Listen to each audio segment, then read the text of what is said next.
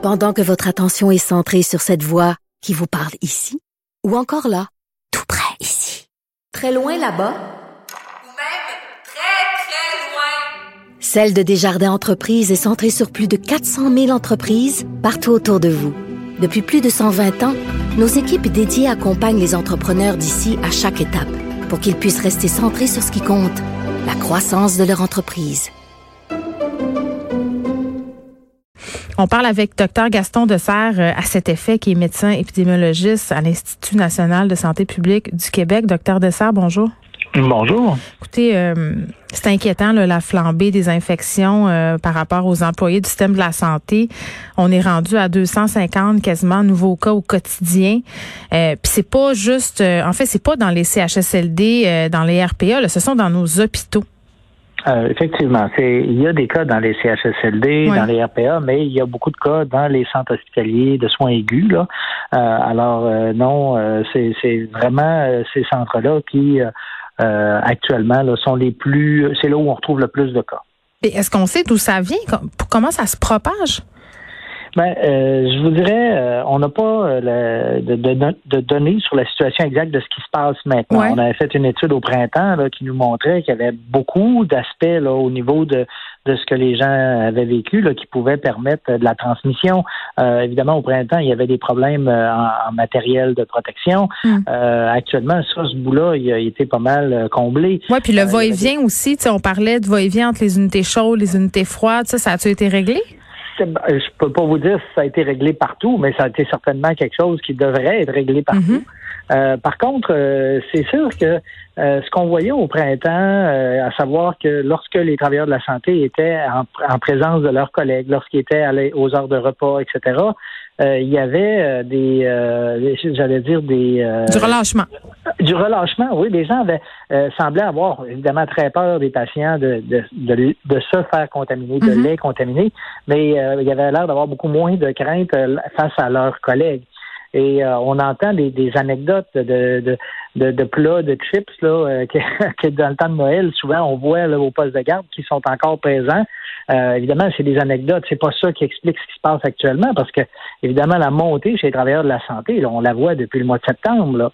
Alors, il y a toutes sortes de choses. Hmm. On veut essayer justement de comprendre qu'est-ce qui explique ce qui, ce qui se passe maintenant, mais c'est certain que, je dirais, c'est dramatique, non seulement pour les gens qui deviennent malades, mais tous mm. les, toutes les autres qui sont exposés, euh, toutes les autres personnes qui sont exposées, qui doivent être mises en isolement, qui diminuent encore plus l'approvisionnement euh, en, ressources humaines pour faire euh, les soins. Alors, mm. non, c'est vraiment très difficile. Puis, docteur Dessert, je veux juste qu'on situe, il y a quand même quasiment près de 30 000 travailleurs de la santé, là, 27 400 pour être plus précise, qui ont contracté la COVID-19. C'est beaucoup. On est à deux, on est à 10 000.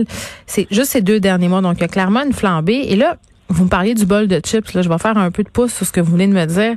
Premier ministre Legault, euh, qui en conférence de presse cette semaine disait, euh, écoutez, là, moi j'entends qu'il y a des de bureau.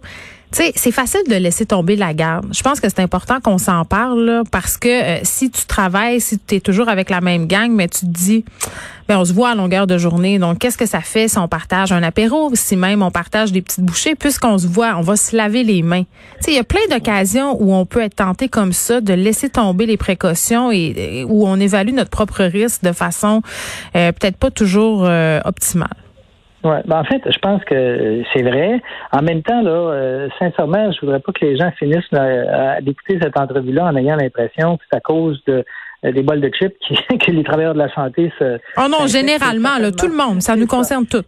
Exactement. Je pense qu'actuellement, euh, on, voit comment euh, les, gens dont on est proche, on, on, ne s'en méfie pas parce qu'on pense que, ben, évidemment, ils vont pas faire exprès pour nous infecter. Hmm. Mais le problème de cette maladie-là, c'est effectivement que des gens avant de devenir symptomatiques peuvent déjà être contagieux. Certains vont rester complètement asymptomatiques tout au long de la période où ils sont infectés. Alors, c'est certain que là, euh, les, je dirais, la, la possibilité qu'il y ait de la transmission est beaucoup plus facile parce que quand on entend quelqu'un toucher puis on le voit qu'il est tout blême parce qu'il est fiévreux, ben là, on ne fait pas exprès pour s'en approcher. Hmm. Mais toute la partie asymptomatique, elle, euh, rend les gens beaucoup plus, euh, beaucoup plus susceptibles d'être infecté, puis de, de, en fait pas d'être infecté, mais de le transmettre sans que personne se méfie. Hmm. Euh, mais euh, je vous dirais, la, grande difficulté dans les milieux de soins, c'est de s'assurer que euh, on baisse jamais, jamais, jamais la garde durant toute la période où on est sur place. Là. Et, ça, c'est difficile, hein, parce que c'est il y a, y a tellement un niveau de travail intense actuellement. de, de, de, puis il y a des occasions de s'infecter à beaucoup de moments. Plus on est fatigué, moins on est vigilant aussi. Euh, certainement que ça joue aussi, là. Mais mettons, tout ça, euh, ça fait que dans les milieux de santé, euh, évidemment, il y, a, il y, a, des problèmes. Il y a aussi l'autre aspect. certainement, au printemps, les travailleurs de la santé s'infectaient essentiellement dans le milieu de travail. Là, actuellement, il y a un petit peu plus de travailleurs de la santé qui semblent acquérir la maladie dans la communauté. Parce que oui, parce qu'on en a plus. Exactement. Donc, mais, mais il reste que la majorité, là, c'est, au travail là, mm. qui, qui s'infectent. Mais ce, ce bout-là, qui n'était pas présent au printemps, ben, mm. évidemment, il est beaucoup plus euh, euh, vrai là, euh, dans cette période-ci. Docteur Dessert, vous faites partie du comité en charge de décider euh, qui seront les communautés, les corps de métier qui seront vaccinés en priorité au Québec. il a été questionné tantôt, M. Dubé, à cet effet, sachant qu'au niveau des travailleurs de la santé, on assiste à quand même une certaine augmentation des cas. on a demandé au ministre si on considérait les vacciner rapidement. Ben, effectivement, euh, je, vous dirais, quand on regarde la liste qui a été euh, mise de l'avant par le mm. Comité sur l'immunisation du Québec, euh, les travailleurs de la santé, ils viennent en même temps à peu près que les, les centres de soins de longue durée. pour vous donner un exemple, cette semaine, dans les deux sites pilotes où il y a un CHSLD, où il y a eu de la vaccination, moi, je travaille à celui de Québec, il y a 250 résidents, on a 3000 doses à peu près. Ben, le reste des doses, c'est pas à des résidents qui vont, c'est à des travailleurs de la santé. à Montréal, c'est un peu la même chose. Donc, euh, mm. la vaccination des travailleurs de la santé se fait, s'est fait et se fera euh, en parallèle avec celle des résidents euh, des CHSLD. Et, c'est clair que c'est une priorité absolue là, de vacciner au plus vite les travailleurs de la santé pour arrêter là, ce qui se passe.